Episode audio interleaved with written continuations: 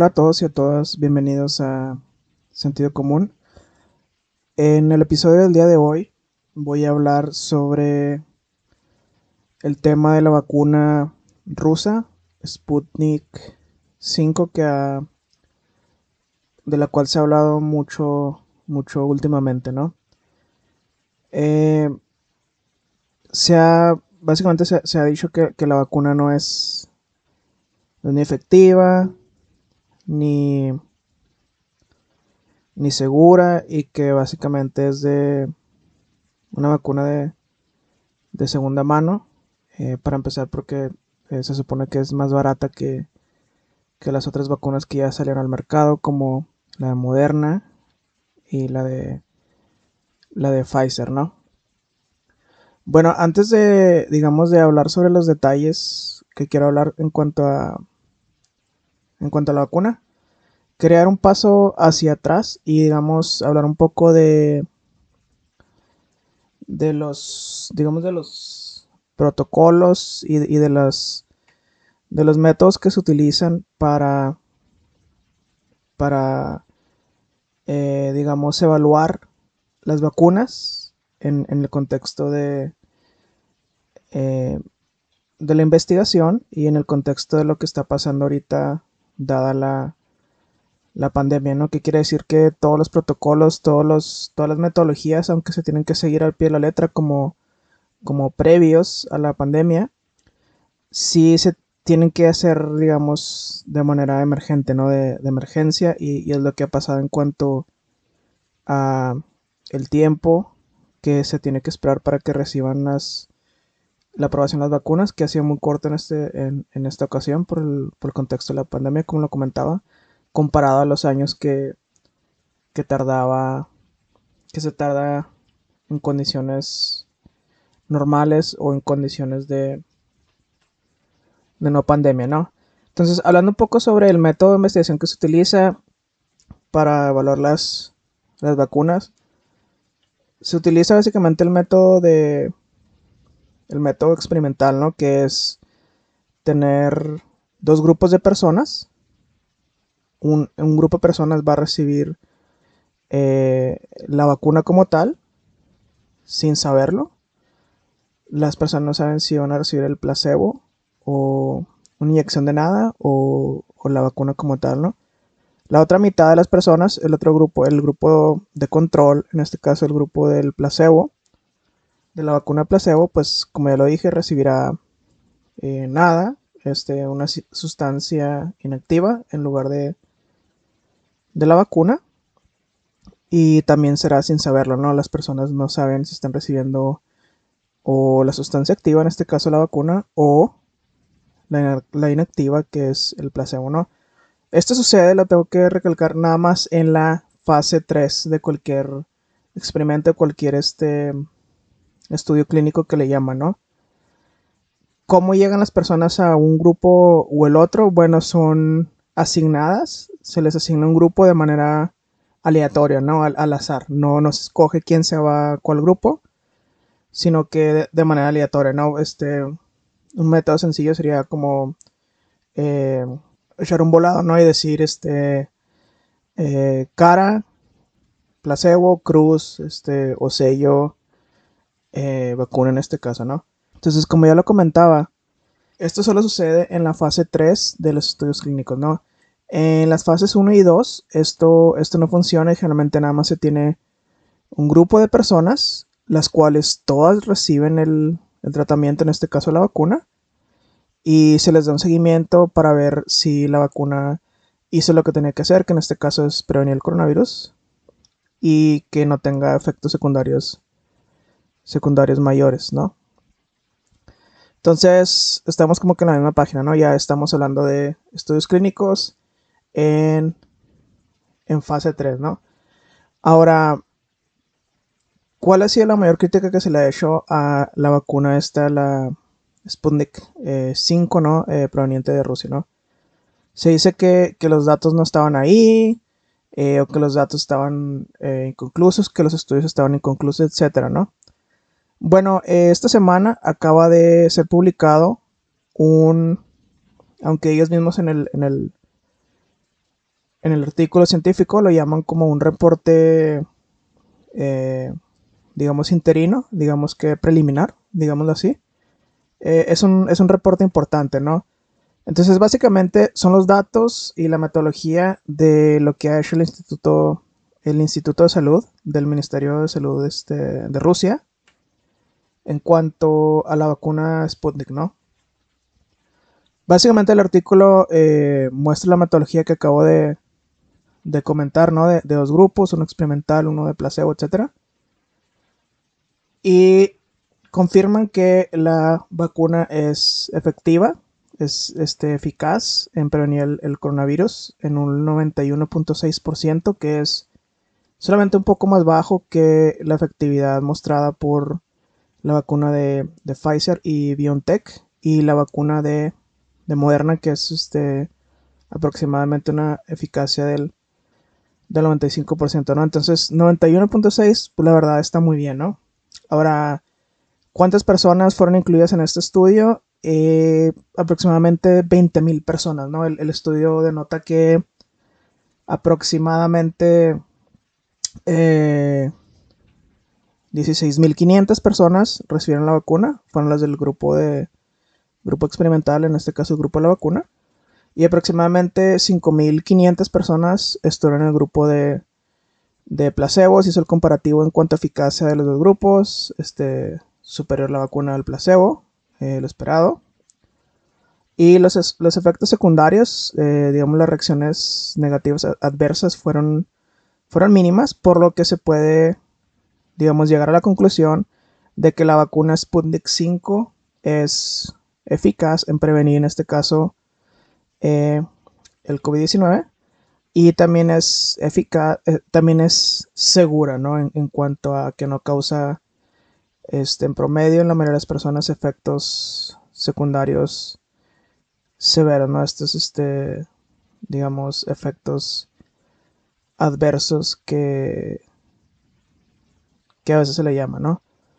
Entonces, aquí, eh, si nos guiamos por la evidencia, pues la evidencia apunta a que la vacuna no es, no es mala y a que la vacuna es eficaz y casi al mismo nivel de, de la de Moderna y de la de eh, Pfizer, como ya lo apunté hace unos minutos, ¿no?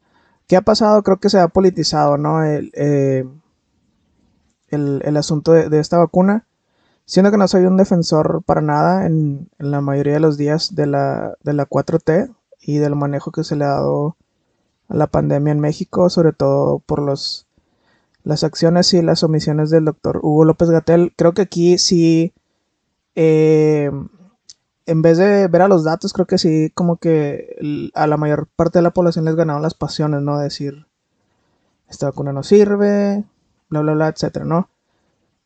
Cositas que sucedieron, ¿no? O sea, sí, creo que sí se adelantó un poquito, mínimo en. en o, el gobierno ruso se atrasó un poco en dar a conocer los datos. O el gobierno mexicano se adelantó un poco o mucho en dar a conocer que iba a comprar esta vacuna, ¿no? Siendo que, digamos, eh, algunas cosas no estaban claras, ¿no? ¿Qué son ciertos, digamos, sospechosismos que se pueden tener? Bueno, pues es que, viene de Rusia, ¿no? Este, no podemos negar eh, lo que es el gobierno ruso, sobre todo la influencia de, Vladimir Putin, ¿no? O sea, sabemos cómo se maneja Vladimir Putin, o sea, eh, sus adversarios los mete a la cárcel si les va bien y si no, pues los manda a asesinar, ¿no? Entonces, ese, ese es el gobierno, el gobierno ruso, ¿no? Entonces, eh, eso, digamos, no se puede hacer a un lado, ¿no? Ahora, el... La ciencia es la ciencia, la ciencia no tiene fronteras, ¿no? Este, no podemos hablar nada más de, científicos rusos o americanos o mexicanos, etcétera, pero el método científico, cuando se lleva a cabo de manera correcta, podemos confiar en, los resultados, ¿no?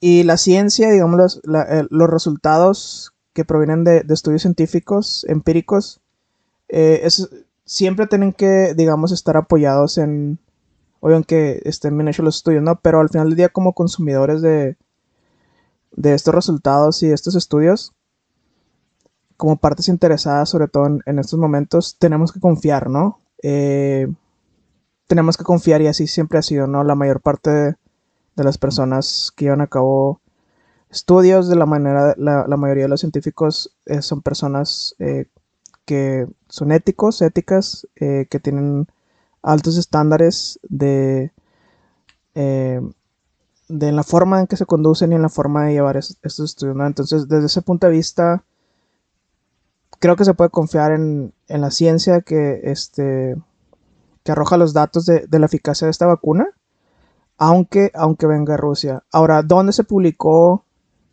Esto también es importante, ¿no? Porque se hablaba de fuentes independientes y que toda la información sobre la vacuna provenía del gobierno ruso y como lo comenté algunas personas, eh, entre ellos yo, pues no, no confío mucho, mucho este, en el gobierno ruso, así como que en abstracto, ¿no? se decía que la información sobre la vacuna nada más venía sobre, eh, por parte del, gobierno ruso y que pues no estaban publicados los datos, etcétera, ¿no? Bueno, pues ya fueron publicados los datos, como lo comenté ahorita eh, en un estudio, en una revista científica. Ahora no es cualquier revista científica, ¿no? No es, no es un periódico en línea, no, no es el PM, no es puentelibre.com, no es este el rincón del vago.com, perdón, si no saben lo que es, a lo mejor son muy jóvenes.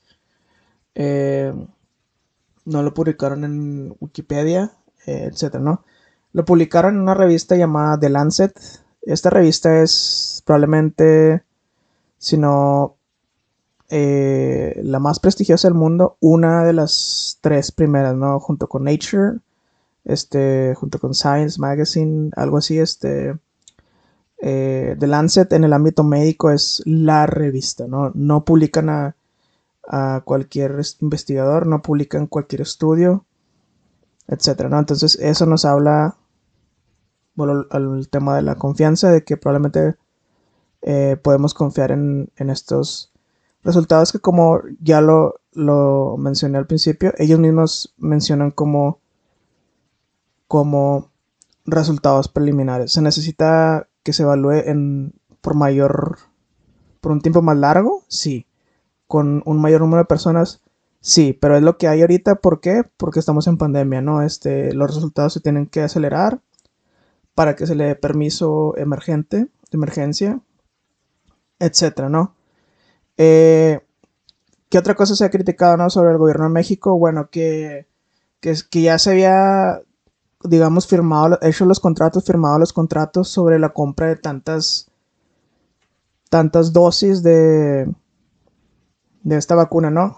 Bueno, pues resulta que generalmente ese es, ese es el protocolo a seguir eh, en este caso, porque si se esperan a que salgan los datos, eh, digamos que es, como la línea del, mandado, ¿no? La línea de las tortillas. Si te esperas al final, pues no alcanzas, ¿no? Entonces, digamos que se tienen que hacer estos, digamos, acuerdos de precompra para cuando ya esté disponible la, vacuna le llegue a los distintos países, a los distintos gobiernos, ¿no? Que es el caso de México, este está criticando eso también, ¿no? Entonces, no, eh, no es el único país que ha hecho eso, en general es, lo que se ha estado haciendo, ¿no? Ahora, ¿cómo se distribuye? Ya no me pregunten, ¿no? Este, creo que ha sido el, eh, la lentitud, como ya lo comenté anteriormente, ha sido, digamos, la característica mayor de, este proceso de vacunación en México como se estado llevando hoy en día, ¿no? Si después van a echar a perder las cosas como lo han estado haciendo últimamente, eh, puede pasar, ¿no? Pero sí creo que se ha criticado de manera algo injusta el, digamos, el, que se haya comprado esta vacuna. Ahora, sí es, sí es más barata, lo cual es bueno, ¿no? O sea, si este, no es una baratija, el, el hecho de que sea barata y sea eficaz, pues es algo bueno, ¿no? O sea, tampoco es así como que pagar eh, la vacuna más cara nomás, nomás para decir que se, compró la, la, más cara, si tampoco hay recursos suficientes, ¿no? También quería mencionar sobre la vacuna que es, es diferente a, a las vacunas que se han utilizado más, que es la de la de Pfizer y la de Moderna, ¿no?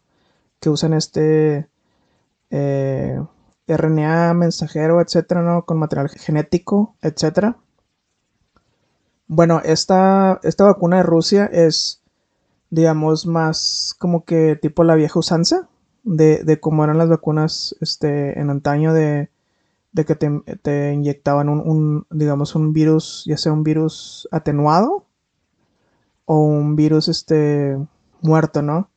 Eh, para que tu sistema inmunológico, digamos, reaccionara y te preparara para si te llegaras a, si llegaras a ser expuesto al, virus como tal, ¿no? Son dos, son dos dosis, como la, la de Moderna y la de Pfizer. Y lo que se le inyectará a las personas son dos tipos de adenovirus, se le denomina, diferentes. Entonces, la primera dosis va a ser un adenovirus y la segunda dosis va a ser un adenovirus distinto al de la primera dosis. Esto ha creado un poco de, digamos, de, de problemas logísticos porque ya se sabe que, por ejemplo, Argentina, que fue el primer país en comprar, digamos, masivamente, que le compró esta vacuna masivamente a, a Rusia.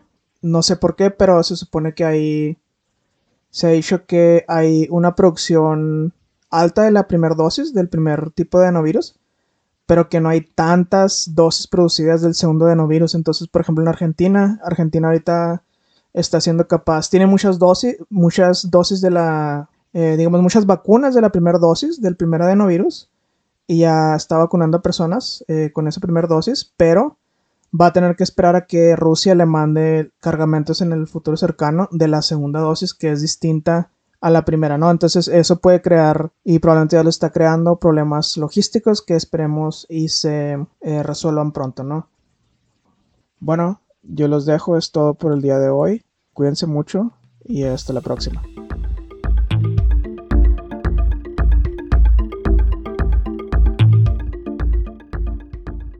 Al menos de que se indique lo contrario, las opiniones presentadas en este podcast son responsabilidad de las personas que las expresan.